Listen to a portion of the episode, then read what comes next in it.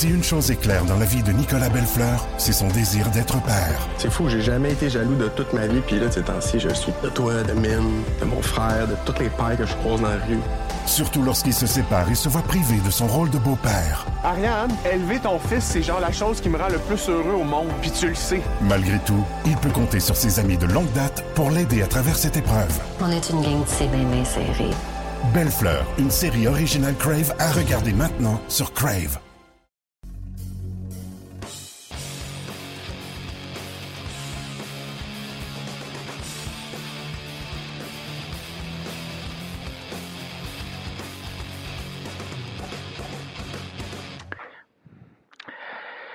Salut tout le monde, bienvenue à cette présentation de Sur la glace, notre balado-diffusion qui parle de hockey junior, de hockey amateur, des meilleurs espoirs également, de tout ce qui concerne euh, hockey un petit peu partout dans le monde sur la planète hockey. On s'intéresse à plusieurs sujets. On est là à chaque semaine, Stéphane Leroux, qui est très heureux donc de vous accueillir pour cette deuxième édition. Deux invités euh, se joindront à nous aujourd'hui euh, dans le cadre de cette balado-diffusion. Un petit peu plus tard, on va s'entretenir avec André Tourigny, entraîneur-chef des 67 d'Ottawa de la Ligue junior de l'Ontario, mais surtout entraîneur-chef d'équipe Canada Junior 2021. On aura un entretien avec lui où on parlera évidemment de, la possibilité que certains joueurs de la Ligue de hockey junior majeur du Québec mêlent les et puissent se joindre au camp de sélection d'équipe Canada Junior. Évidemment, il y a tellement de points d'interrogation en raison de la COVID, ce n'est pas évident. Il en sera amplement question avec André Tourigny, qui, soit dit en passant, nous a accordé une entrevue, même s'il est lui-même en confinement depuis une douzaine de jours parce que malheureusement, il a été en contact avec euh, quelqu'un qui était infecté à la COVID-19. Alors, il est en quarantaine, ça achève. Alors, euh, il a pris une douzaine de minutes pour jaser avec nous un petit peu, un petit peu plus tôt aujourd'hui. On va vous présenter ça un petit peu plus tard. Pour ceux qui nous écoutent en rediffusion, évidemment, nous sommes le 19 octobre, donc la troisième, euh, la troisième fin de semaine de la Ligue de hockey junior majeur du Québec euh, c'est terminé, euh, j'allais dire hier, mais c'est plutôt samedi parce qu'il n'y avait pas de match hier. Parce qu'on le sait, là, euh, depuis deux fins de semaine, il n'y a que des matchs dans les maritimes. Alors, en fin de semaine, il y a eu quatre matchs dans les maritimes. Le Titan Caddy Batters en a profité pour enregistrer deux autres victoires face aux Eagles du Cap-Breton. Je ne pense pas que personne avait prévu qu'au 19 octobre, le Titan d'Acadie Batters se retrouverait avec une fiche de 5 victoires et une défaite en bris d'égalité, 11 points sur une possibilité de 12 pour la troupe de Mario Durocher. La saison a vraiment bien commencé pour euh, le Titan d'Acadie Batters, grâce entre autres à un gardien qu'on a acquis euh, des Islanders de Charlottetown. Chad Arsenault, on a cédé un choix de neuvième ronde pour faire son acquisition. Il a été devant le filet pour cinq des six matchs du Titan jusqu'ici. Il a été excellent. Christian Zbaraglia, qui est arrivé de la Ligue de l'Ontario, a fait ses débuts également en fin de semaine du côté du Titan devant le filet. Ça va vraiment bien pour Batters. D'ailleurs, c'est un de leurs joueurs, Félix-Antoine Marcotti, qui a été choisi joueur de la semaine dans la Ligue de hockey junior majeur du Québec. Un but et cinq passes pour les deux victoires du Titan en fin de semaine. Alors, euh, ça va, euh, ça roule vraiment bien pour le Titan Acadie. Une autre équipe qui va bien, ce sont les Islanders de Charlottetown. qui ont quatre victoires et une défaite depuis le début de la saison. Et les Islanders n'ont toujours pas joué de match à domicile. Ils, vont, ils sont entrés dans leur domicile aujourd'hui. Et euh, un petit peu plus tôt, je me suis entretenu avec Cédric Desruisseaux, attaquant des Islanders de Charlottetown. On va vous présenter ça dans quelques instants également. Lui qui connaît un bon début de saison, 7 buts, 4 passes pour 11 points en seulement 5 matchs. Et en, date de ce jour, il est le premier compteur de la Ligue de hockey junior major du Québec. Faut-il rappeler que Cédric Desruisseaux avait été un choix de première ronde des Tigres de Victoriaville, lui qui est originaire de Victoriaville, avait été changé à Drummondville, a joué deux ans à Drummondville, et là, il en est à sa deuxième saison avec les Islanders de Charlottetown.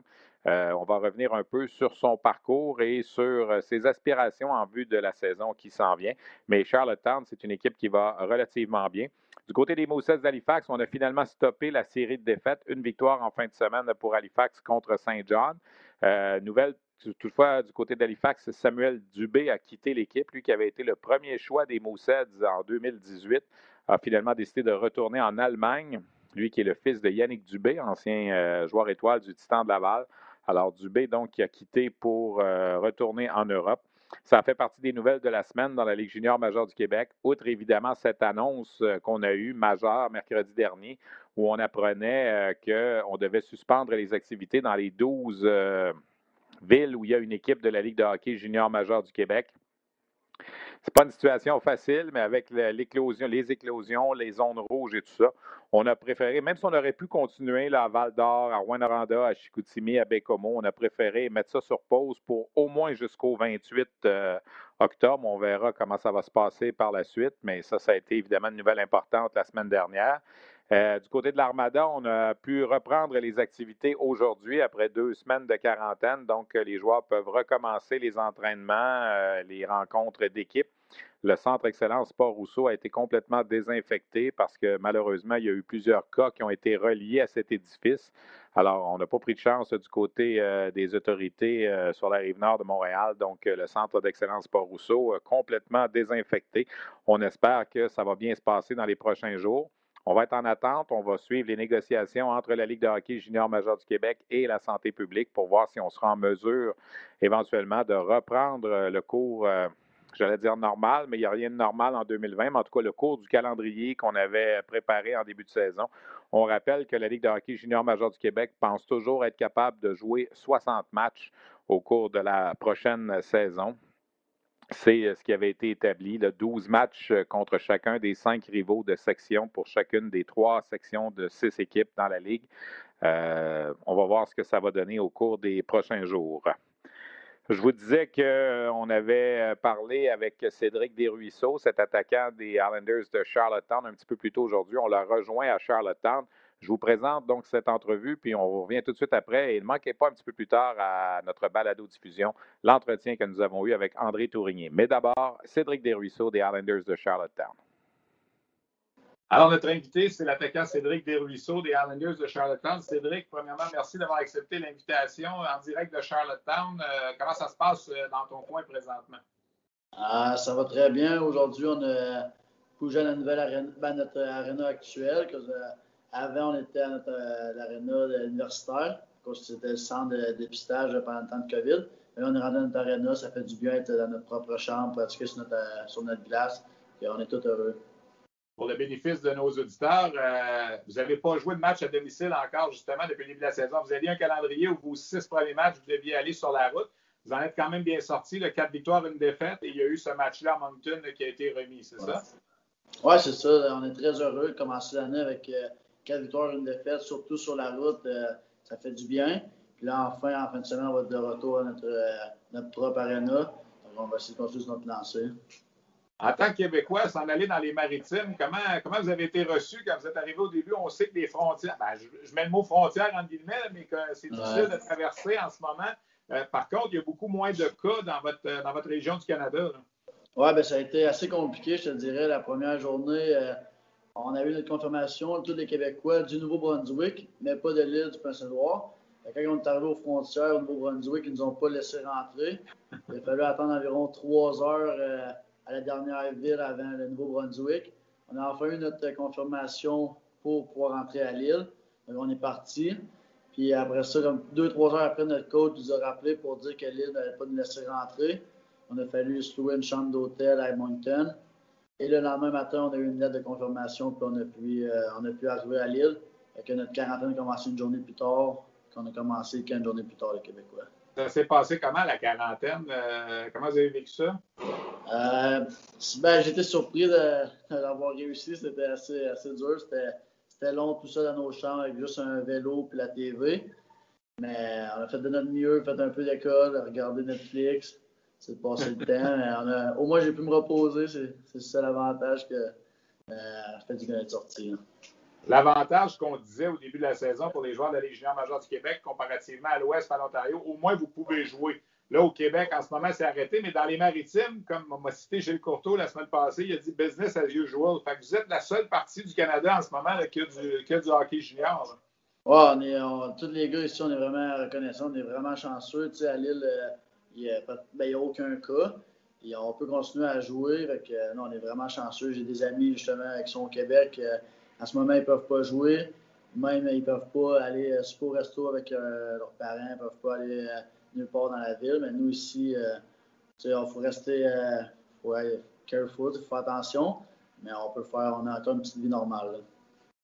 Parliez de votre début de saison, quatre victoires, une défaite. Toi, personnellement, 7 buts, 4 passes en 5 matchs, euh, j'imagine que tu as retrouvé le premier compteur de la Ligue junior majeure du Québec. C'est quand même le fun en ce moment, je, présume? Oui, non, c'est sûr que commencer l'année sur cette note-là, c'est très fun. L'équipe, ça va bien, 8 points, je sais pas si c'est 10. Puis moi, ben, je commence l'année sur le bon pied. Ça, ça donne un petit. Euh, ça fait du bien, surtout après six mois arrêtés à pas jouer au hockey pour retrouver euh, la touche tout de suite en partant. Euh, c'est plaisant. C'est ta deuxième saison à Charlottetown. Tu avais joué deux ans à Drummondville, un petit peu à Victoriaville, puis tu avais repêché aussi en, première ronde. Mais quand tu apprends que tu es échangé dans les maritimes, Charlottetown, comment tu avais vécu ça au départ quand tu avais appris cette nouvelle-là? Parce que tu as fait partie de la transaction qui avait emmené Pierre-Olivier Joseph à Drummondville.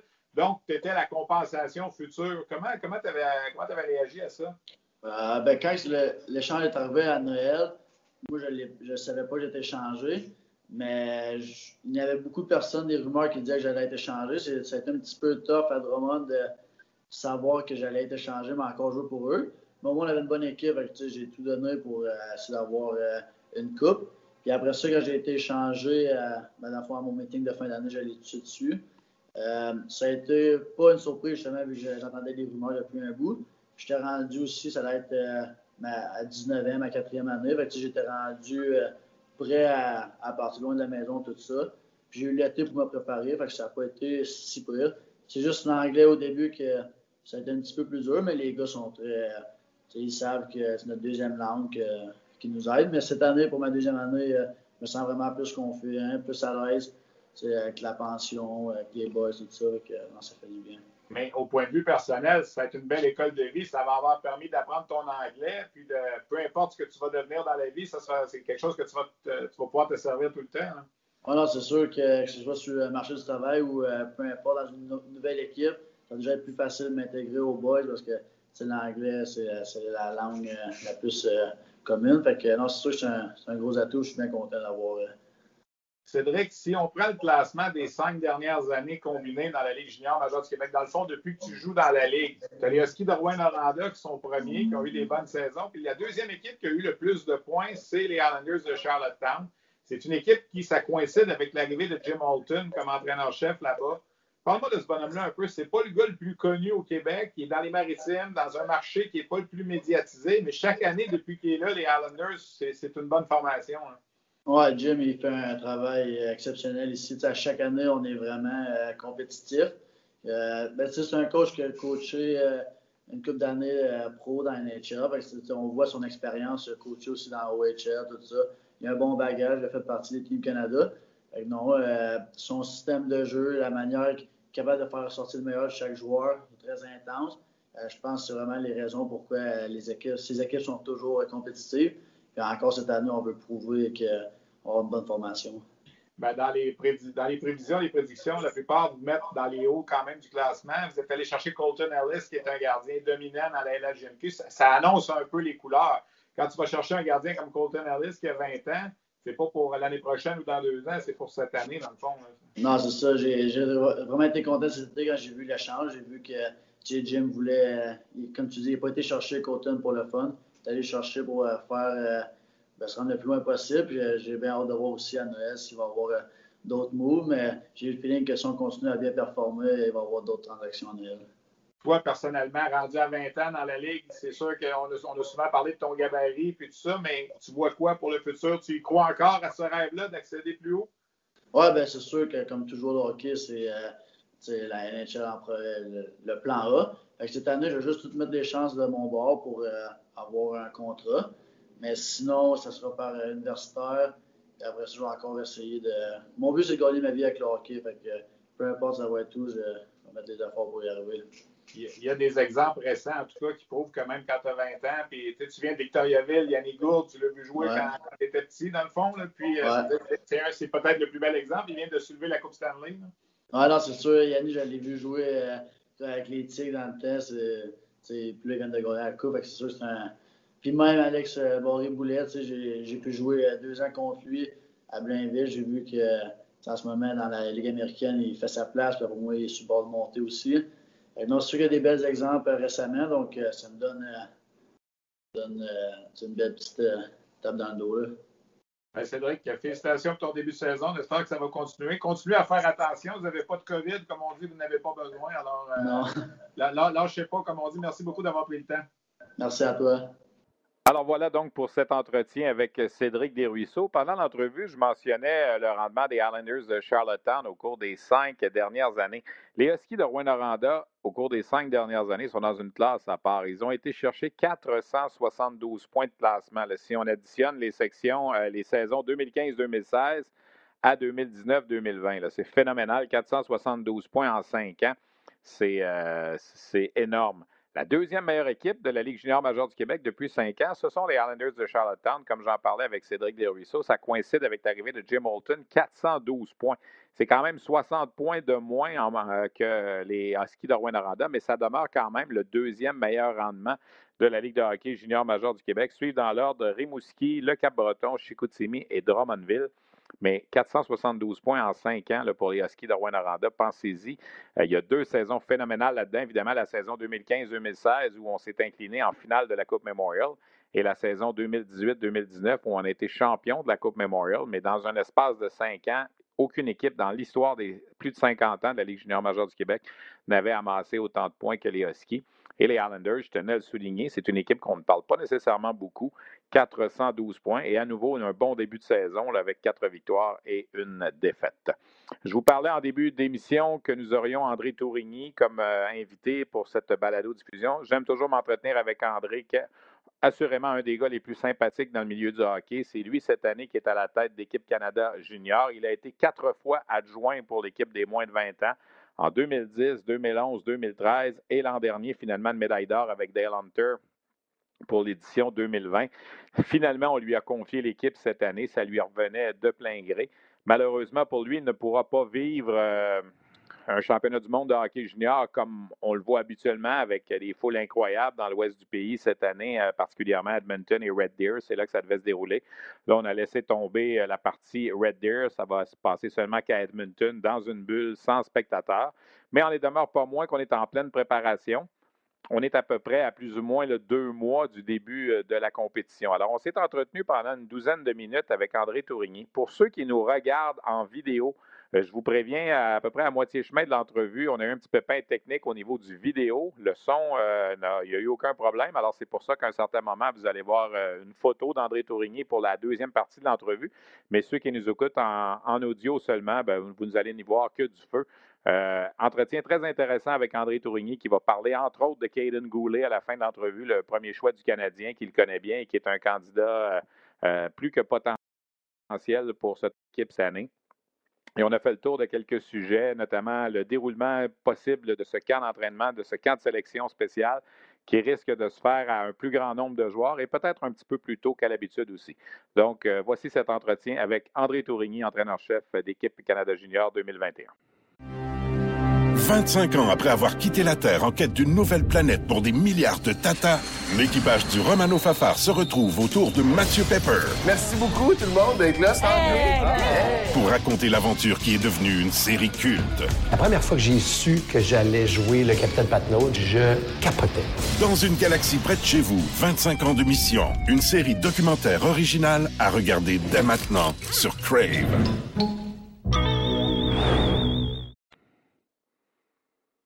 Alors, pour notre euh, deuxième émission ce- cette saison, on reçoit avec plaisir l'entraîneur-chef de l'équipe Canada Junior, André Tourigny. André, premièrement, juste pour euh, situer les gens, tu es en confinement en ce moment parce que malheureusement, tu été en contact avec des gens qui étaient infectés de la COVID. Est-ce que tu nous parlais de ça un petit peu avant de commencer? Ouais, c'est ça. C'est, euh, euh, j'étais, ici, il y a un groupe de, de hockeyeurs, là, qui, des gars de la Ligue nationale, des gars de, de l'OHL qui patinent.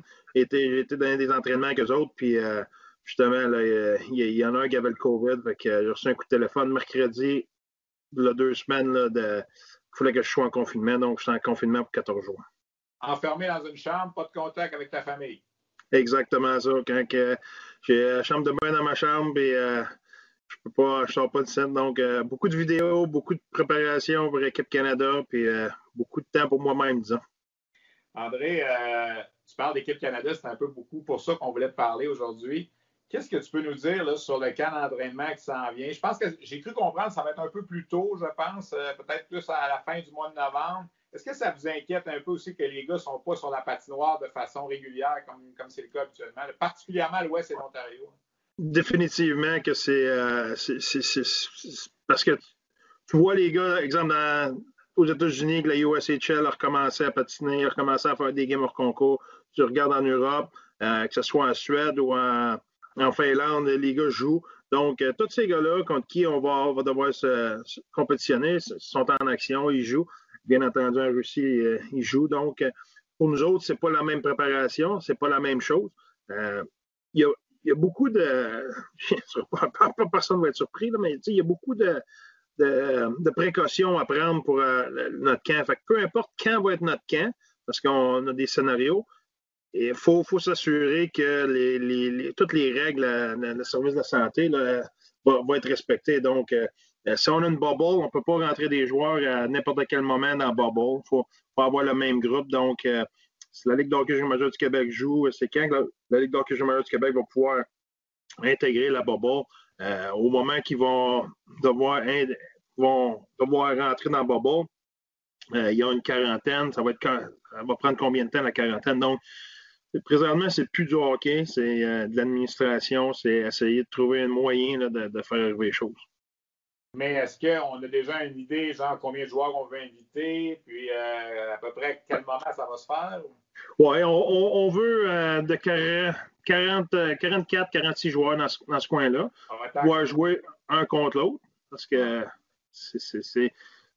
La différence avec toutes les autres années, c'est que là, il faut jouer des games faut que nos gars jouent des games. Il faut, qu'ils vivent des situations. Normalement, tu arrives à, ce temps-là, tu as 30 games. Tes gars ont vécu ton camp d'été, ils ont vécu le camp de développement de la Ligue nationale, le camp d'entraînement junior, le camp d'entraînement de la Ligue nationale, 30 games dans, le junior, la série contre les Russes, puis là, il arrive au camp de l'équipe Canada. Là, c'est, il arrive au camp de l'équipe Canada. Pas de, pas de camp de Ligue nationale, pas pas de camp d'entraînement, pas rien. Donc, il faut remplacer faut, faut essayer de, mettre les gars dans le rythme un petit peu. Donc, on, veut jouer le maximum de matchs inter-équipe, etc., etc., pour que ces gars-là puissent, jouer en masse. Je pense qu'il y a différents plans. Ça va dépendre des autorités, comme je disais, les, Health Authority, qui vont. Qu'est-ce qu'on va pouvoir faire, mais on, a des plans qu'on pourrait jouer jusqu'à 3, 6, 9, 10, 11 matchs euh, avec les, pre-tournaments. Ça, ça, ça, ça serait le scénario mais ça crée des problèmes euh, quand on peut rentrer les joueurs, quand on peut rentrer les, joueurs du Québec, quand on peut rentrer euh, les autres joueurs. Je pense que c'est euh, ça, crée, ça crée une situation. Donc, on va s'attendre à un camp plus long. C'est à peu près certain. Oui, ah oui c'est sûr qu'on ne commencera pas le 10 décembre. Ben, en tout cas, c'est parce que faut, on, va, on va être obligé de. Tous les pays vont être en confinement en même temps. Donc, quand les pays vont arriver à Edmonton, tous les pays pendant, pendant quatre jours et demi, confinement. Un peu comme la Ligue nationale, quand l'équipe est arrivée.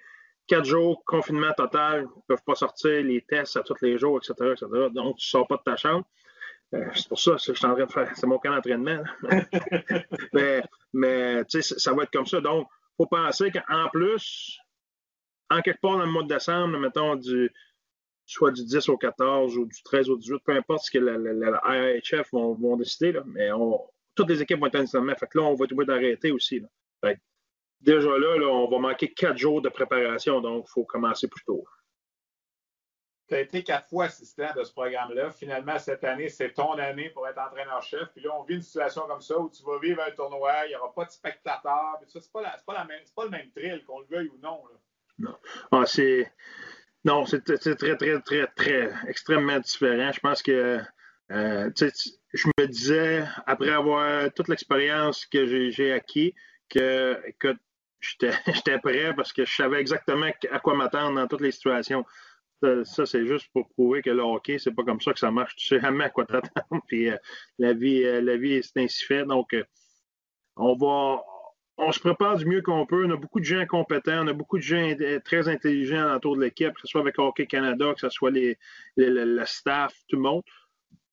On, on, essaie de, faire les choses le mieux qu'on peut. Euh, on est convaincu qu'on a la bonne recette, mais définitivement que c'est nouveau pour tout le monde. Donc, il n'y a pas un pays, c'est pareil comme dans la Ligue nationale, il n'y a pas une équipe de la Ligue nationale qui est sortie de la bubble puis qui s'est dit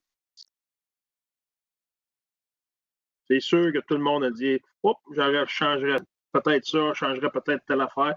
Donc, on va se servir aussi de ces gens-là qui ont été dans, dans Bubble. On avait, on avait une couple de joueurs là, qui vont être au, camp avec nous autres qui étaient dans, dans Bubble.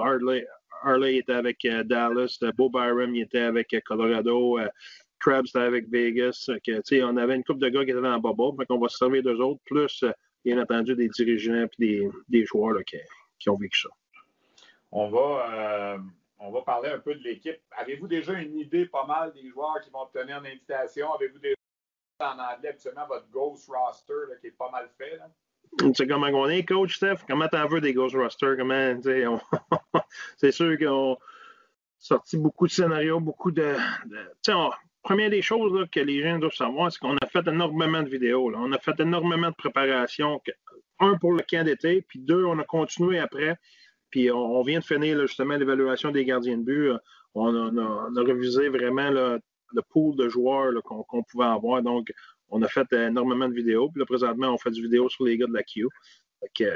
c'est. Euh, c'était euh, un travail qui était très, très bien fait. Les, invitations ne sont pas finalisées. Ça dépend, c'est euh, quels joueurs vont être disponibles pour nous autres. Là, on a des joueurs aussi aux États-Unis. On a des joueurs, les joueurs aux États-Unis, les autres, il faut qu'ils se fassent soit en quarantaine 14 jours avant de pouvoir arriver à une zone. Donc, il y a beaucoup de choses à, penser.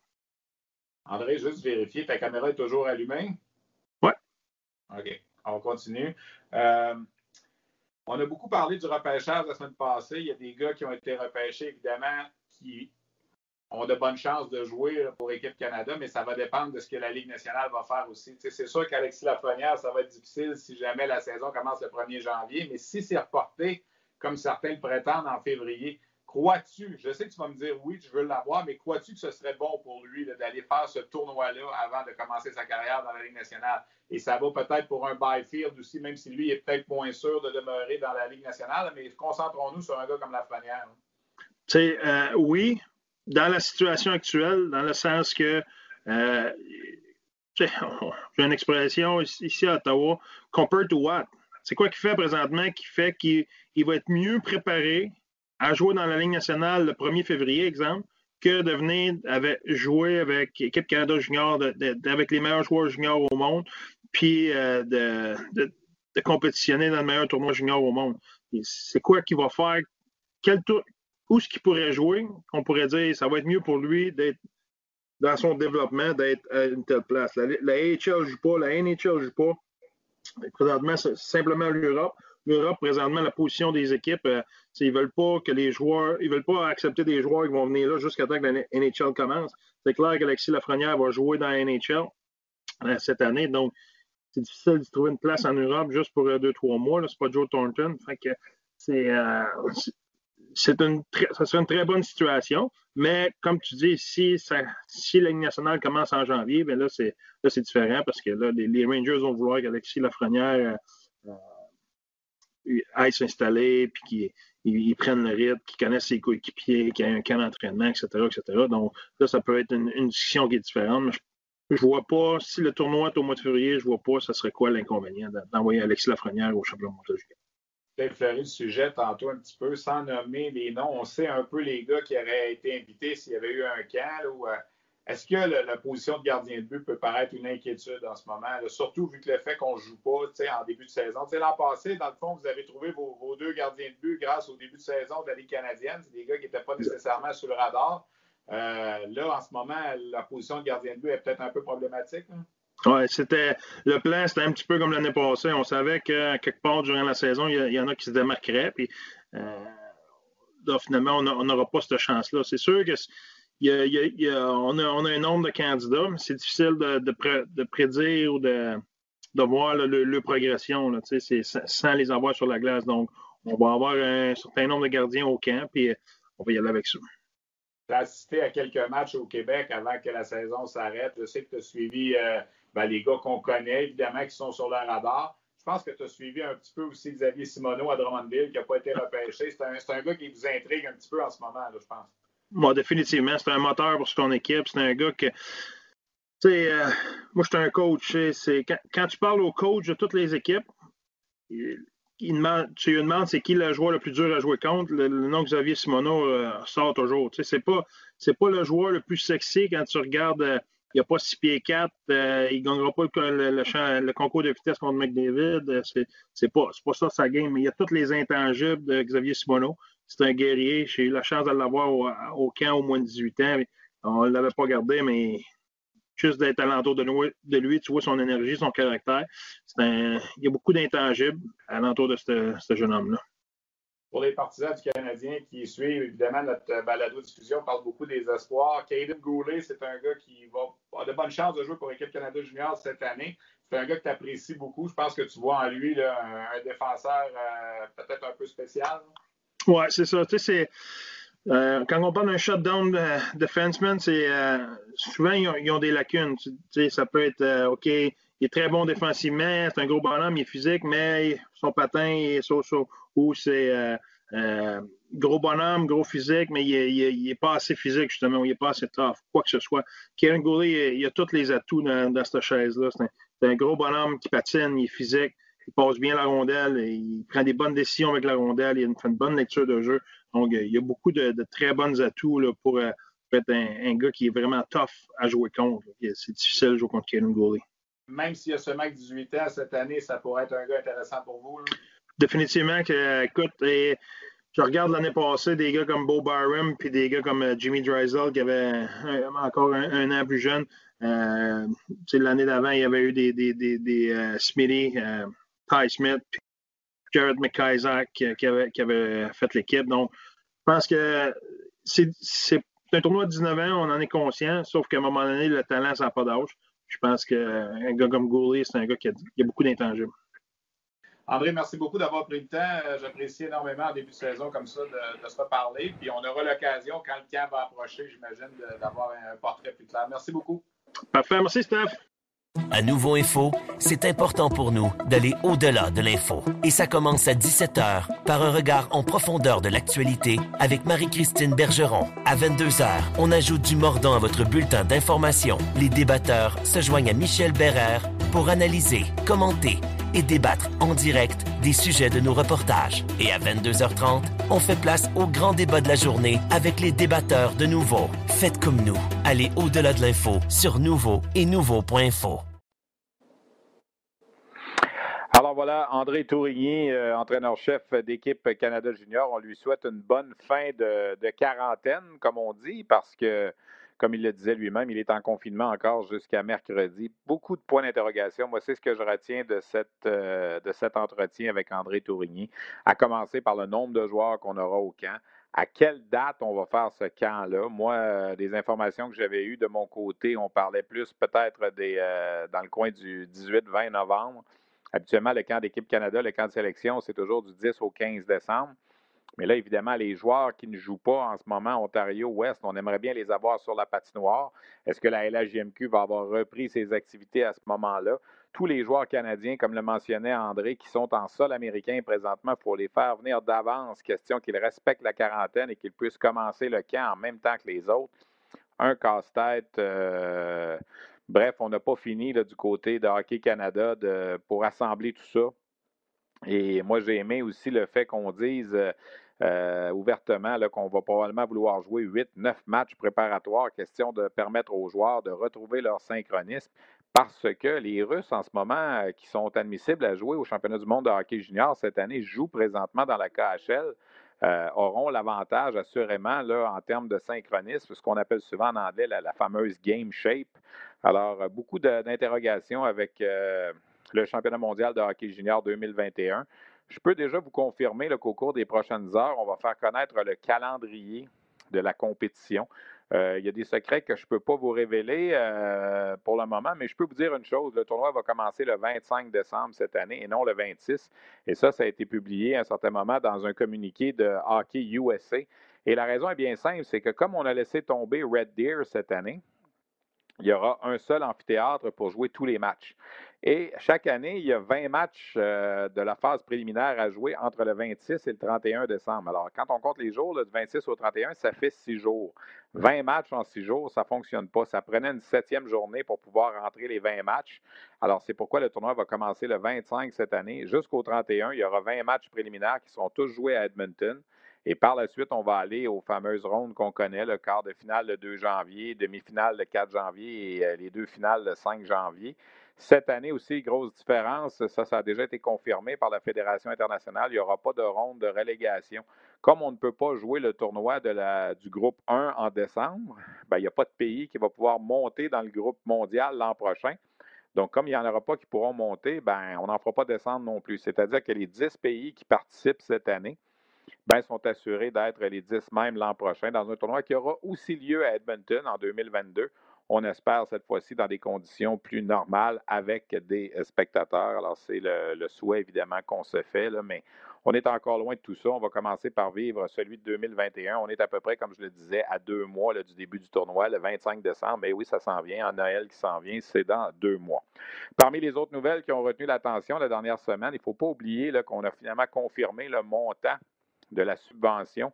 Est-ce que c'est subvention, c'est le bon mot? Peut-être pas. En tout cas, le montant de l'octroi d'argent qu'on va donner aux 12 équipes de la Ligue de hockey junior majeur du Québec, le gouvernement du Québec, le gouvernement de la CAC, qui a assuré que chacune des 12 formations basées en sol québécois allait recevoir un million de dollars pour compenser les pertes, évidemment, reliées à la COVID-19, au fait qu'on ne peut pas avoir de spectateurs pendant les matchs depuis le début de la saison et qui sait, peut-être que ça va durer toute la saison aussi. Dans les maritimes, on réussit à attirer quelques spectateurs. À Bathurst, on a environ 11-1200 spectateurs par match. À Halifax, on est allé jusqu'à 1900. Là, il y a Moncton qui est arrêté présentement au Nouveau-Brunswick. On espère pouvoir peut-être reprendre là, euh, le week-end prochain ou l'autre. On sait déjà qu'au Québec, le week-end prochain, il n'y aura pas de match en sol québécois. On attend la date du 28. Le 28, c'est mercredi dans, ben, dans neuf jours, enfin. plusieurs pensent évidemment que cette période-là sera prolongée. On verra ce que la santé publique va pouvoir divulguer là-dessus. Même si la période est prolongée, est-ce que la Ligue junior majeure du Québec va obtenir la permission de pouvoir poursuivre son calendrier euh, au début du mois de novembre? des questions auxquelles on n'a pas de réponse. Alors voilà, c'est un peu euh, ce qui complète cette balado-diffusion numéro 2 de la saison 2020-2021, euh, balado-diffusion du 19 octobre. Je remercie Olivier Côté à la technique, Luc Dansereau à la coordination, mes invités André Tourigny de Hockey Canada et bien sûr Cédric Desruisseaux des Islanders de Charlottetown. Nous, on vous revient lundi prochain pour une autre balado-diffusion sur la glace. Merci beaucoup d'avoir été là. Bye bye.